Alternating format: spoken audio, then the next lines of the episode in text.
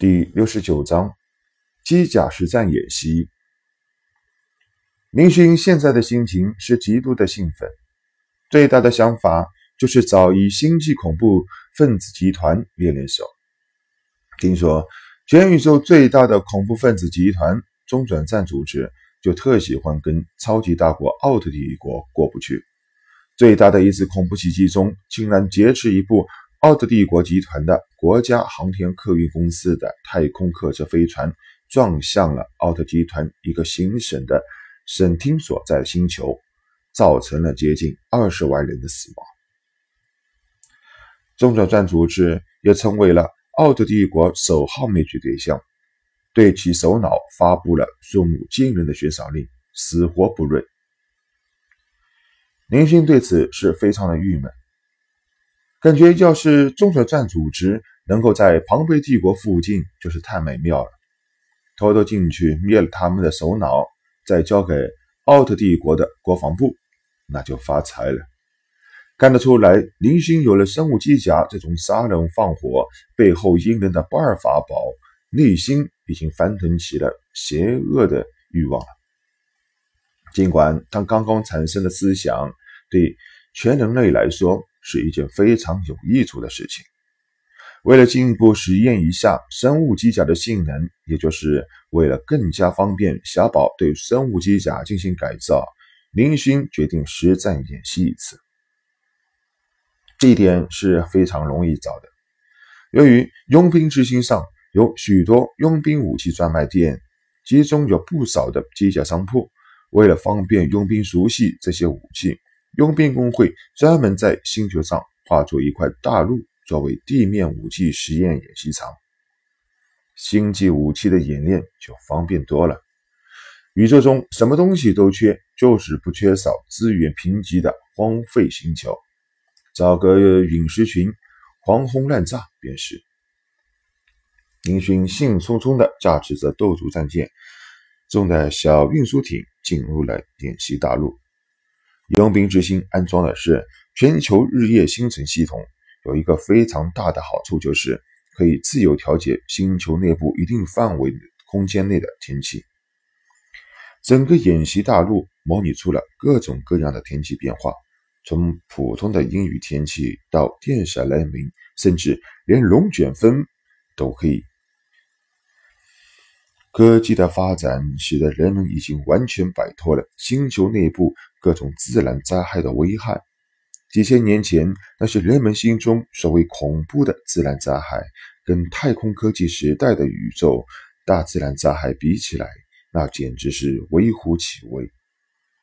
一场星际范围内的无轨迹流星群风暴，可以摧毁数以计的星球；一场区域性的射线潮流，可能会造成半个星系内的上万艘飞船。运转的能量部件失去控制，引起超大星系规模的群体飞船失事事件。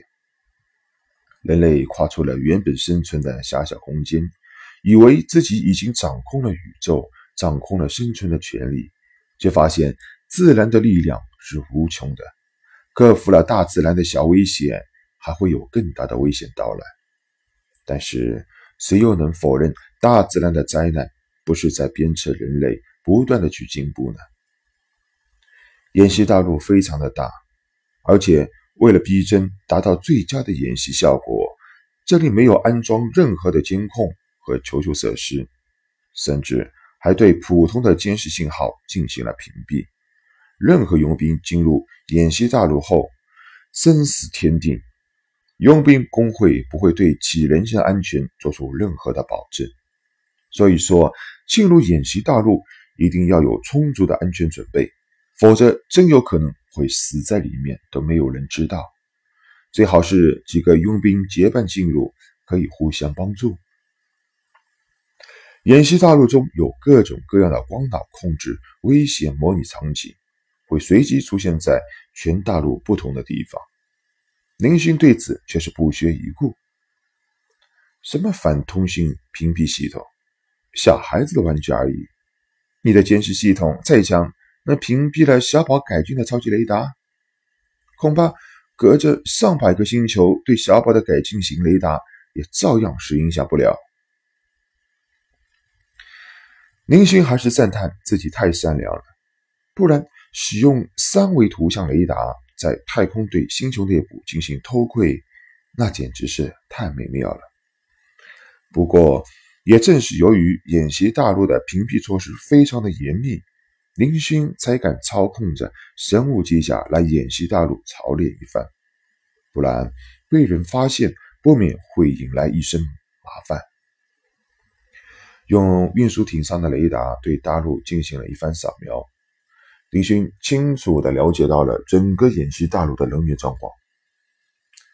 哎呦，人倒是不少啊！林勋看着屏幕上的数据，整个大陆上有几万佣兵在演习，不过多数都是团体作战，个人佣兵很少。林勋咂了咂嘴，轻笑的。不过我喜欢安静和黑黑暗。我靠，我太有才了，这样也能说出这么有水准的话。林勋感觉自己的智商最近在呈几何型的增长。已经有了进行尖端科技研究的水准。林星选择了一处方圆几千里没有人的区域，启动了运输船悬浮定位状态。回到舱后，走进了星际兽机甲的跟前。兄弟啊，就看你的了。林勋拍拍星际兽，星际兽的目光有些呆滞，几步跳上了星际兽的后背。飞快地钻进了操控室中。机甲操控室向来都是小小无比，这部新机兽生物机甲就是更是如此。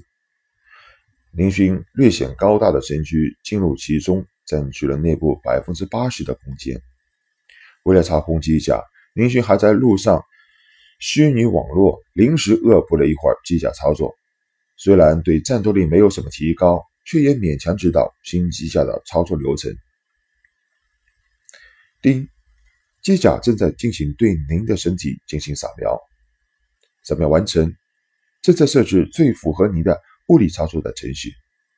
设置完毕，精神导入系统开始。一系列的声音不知道从哪里发出，林勋却能非常清晰的感受到。接着一瞬间，林勋便感觉自己全身在发生巨大的变化。林勋习惯性的摆摆手，伸个懒腰。这个小小的空间里，手脚都感觉有些不利索了。哦，林勋的手没有任何的动作，星际兽的翅膀却是猛地一扇，运输舱内的钢管被直接打断。天啊，这这简直是太神奇了！林勋惊叫道：“这根本就是……”让人拥有了星际兽身躯去战斗，不对，生物机甲比星际兽还要强大。林勋感受到自己周身上下不少的现代化科技武器。林勋终于意识到了当初小宝开发生物机甲的潜力。这种机甲和比以前自己了解到的机甲完全是两种不同的概念。这回真是骡子被车砸。死了也值得了。林勋不得不感叹自己几亿宇宙币没有白花。林勋记得小时候在垃圾星，最大的愿望就是像鸟一样能够飞到空中，还曾经幼稚的幻想，只要自己会飞，便日夜使劲的向天上飞，一直飞离危险的垃圾星。哈哈，下去了！林勋兴奋地从高空跳了下去。硕骨鸟群被一个庞然大物吓得四处飞散。啊，这种身临其境的俯瞰高空的感觉，是说在飞行器中无法想象的。